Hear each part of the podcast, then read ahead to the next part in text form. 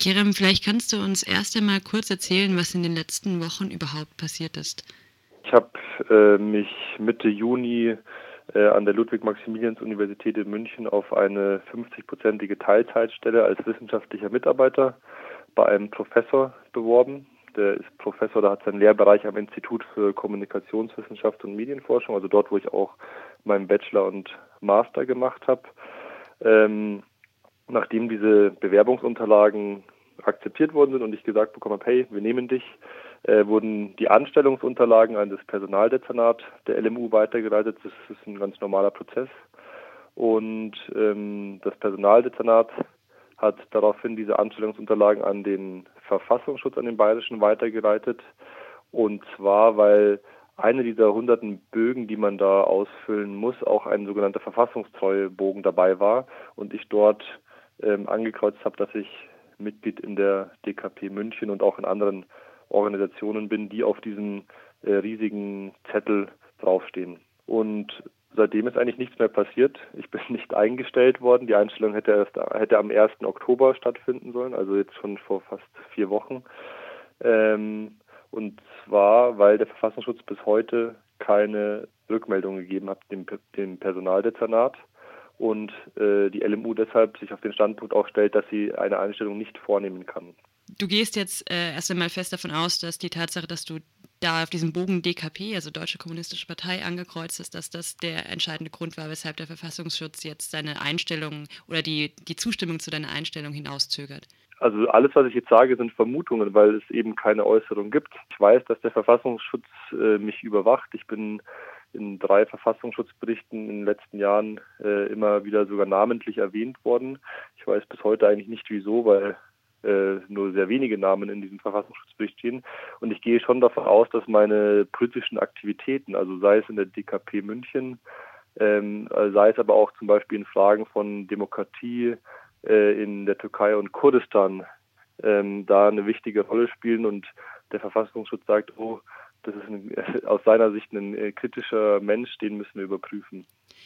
Bist du denn, bevor du die Einstellungsunterlagen abgegeben hast, ähm, bist du davon ausgegangen oder hast du schon ein bisschen erwartet, dass es da eventuell Probleme geben könnte? Eben wie du gerade sagst, du bist seit längerer Zeit bist du durch den Verfassungsschutz überwacht. Natürlich, also meine politischen Überzeugungen sind auch an dem Institut, wo ich angestellt werden soll, äh, kein Geheimnis. Ich mache da keinen Hehl draus. Also ich gehe damit auch nicht hausieren, aber ich äh, verstecke das auch nicht. Äh, mein Professor und auch der Geschäftsführer des Instituts äh, wussten von Anfang an Bescheid und wir hatten schon damit gerechnet, dass es da zu Verzögerungen kommen kann. Normalerweise ist es so, dass wenn man angestellt wird, man das ungefähr vier Wochen vor dem Einstellungstermin macht. Wir haben das fast dreieinhalb Monate vor dem Einstellungstermin angegangen, weil wir gedacht haben, damit einen genügend Puffer zu haben, um äh, den Verfassungsschutz seinen Senf dazu abgeben zu lassen und dann einfach die Einstellung am 1.10.2016 beginnen zu können. Wir haben aber nicht damit gerechnet, dass der Verfassungsschutz das Ganze so lange verzögert, dass ich jetzt immer noch äh, arbeitslos zu Hause rumsitze. Wie ist denn die Reaktion der Uni? Du hast gerade davon gesprochen, dass der Professor, der dich angestellt hätte oder anstellen will, sowie das Institut, sich schon so ein bisschen dazu positioniert haben, auch gesagt haben, ja gut, wir wissen davon, äh, ist für uns kein Problem. Aber wie ist denn die Reaktion der Uni? Gibt es da irgendwelche, irgendwelche Unterstützung beispielsweise?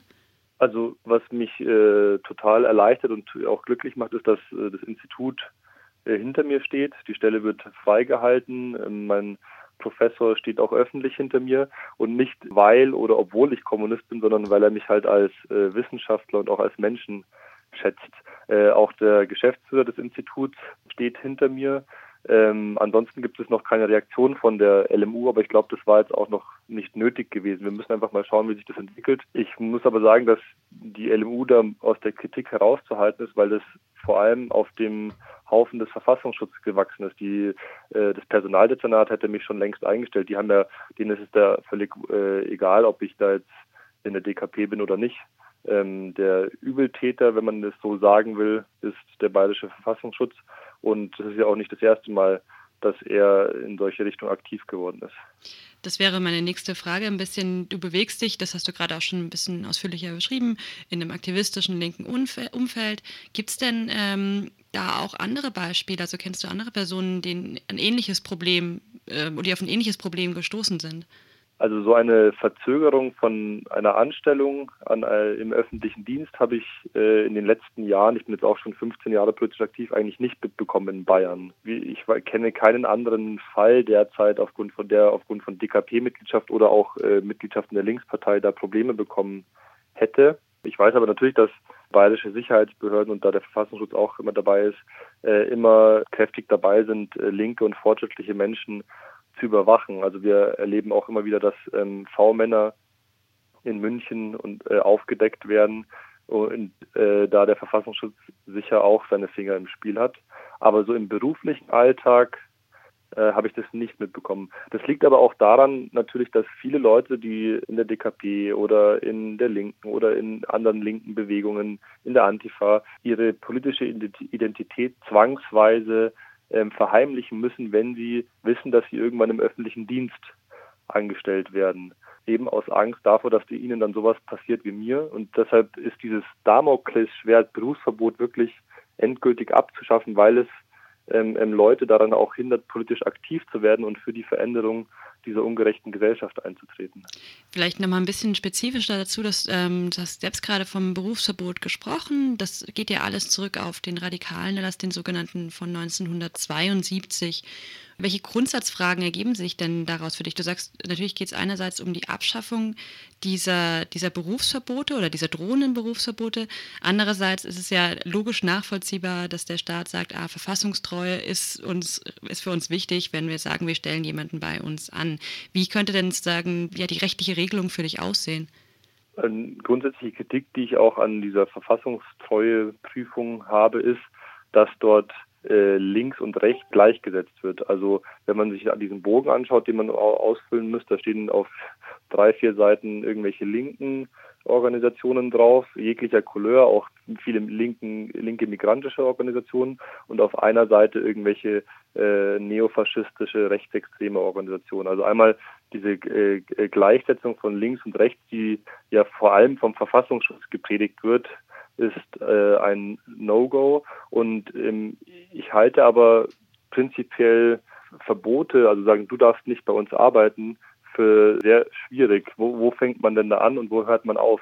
Und was heißt denn verfassungstreu überhaupt? Also ich wurde jetzt in den letzten Tagen oft gefragt, wie ich zur sogenannten freiheitlich-demokratischen Grundordnung stehe und ich habe gesagt, ich stehe da natürlich dahinter. Also ich stehe für die Parteienkonkurrenz, ich stehe gegen Will Willkürherrschaft. Das ist ja ganz klar, vor allem in Zeiten, äh, wo wir es in Europa und auch in Deutschland mit einer extremen Rechtsentwicklung zu tun haben äh, und diese rechten äh, Leute bürgerliche Errungenschaften abschaffen wollen. Deshalb stehe ich natürlich dahinter. Was ich aber nicht damit verbinde, ist, dass man FDGO, also die freiheitlich-demokratische Grundordnung, mit dem Kapitalismus oder mit, mit Marktwirtschaft gleichsetzt. Weil das wird, wurde ja in der Vergangenheit auch oft getan. Ich weiß, dass das immer als Begründung dient hat, er äh, steht nicht hinter der FDGO, er will zum Beispiel äh, weg von der Marktwirtschaft hin zur Planwirtschaft, also in den 70er Jahren, deshalb steht er nicht hinter der FDGO. Und äh, diese Diskussion, dass man über den Kapitalismus hinausgehen muss und andere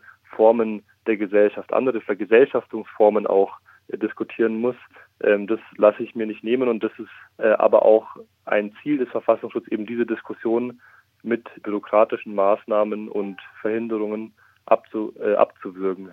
Vielleicht als letzte Frage, nun bist du ja oder wärst du nicht nur ein einfacher, in Anführungszeichen, Angestellter des Staates oder des Landes, also du wärst kein Mitarbeiter in einer Behörde, sondern du wärst als Wissenschaftler angestellt. Also als Wissenschaftler, der sich auch kritisch mit dem eigenen Staat oder mit kritischen Themen auseinandersetzt. Gibt es denn in der Hinsicht irgendwelche Debattenbeiträge, also um die Freiheit der Wissenschaft beispielsweise? Also prinzipiell ist das ganze Vorgehen jetzt, was wir hier erleben, auch eine starke Einschränkung der Freiheit der Wissenschaft. Also ähm, dass ein wissenschaftliches Institut nicht selbstständig darüber entscheiden kann, wen sie als Wissenschaftler oder als wissenschaftlichen Mitarbeiter anstellen wollen oder nicht, halte ich für einen Skandal und ist, wie gesagt, eine Einschränkung derselbigen. Insbesondere ist es auch ein bisschen in meinem Fall sehr, sagen wir, sagen wir mal, äh, ironisch tragisch, weil ich äh, äh, türkische Wurzeln habe. Mein Vater kommt aus der Türkei und ich sehr viel in den letzten Monaten zu den Einschränkungen der Wissenschaftsfreiheit in der Türkei geschrieben habe. Tausende, äh, hunderte von Dozentinnen und Akademikerinnen und Wissenschaftler sind entlassen worden, weil sie nicht in das Weltbild der AKP-Regierung gepasst haben. Vor allem diejenigen, die einen Friedensaufruf in diesem Bürgerkriegsland unterschrieben haben und dazu aufgerufen haben, endlich die Waffen schweigen zu lassen. Die würden, werden verfolgt bis zum geht nicht mehr. Und ausgerechnet ich, äh, der darüber geschrieben hat, wird jetzt behindert, äh, eine wirklich sehr kleine 50-prozentige Teilzeitstelle, die auch noch befristet ist, antreten zu können. Und es gibt auch aus dem Fach Solidarität, also zum Beispiel aus, ähm, aus England, äh, haben sich einige Kommunikationswissenschaftler gemeldet, die auch für ihre entsprechende Fach, Fachzeitschrift zum Beispiel ein Interview mit mir machen wollen, um diesen, dieses Thema auch im englischsprachigen Bereich bekannter zu machen.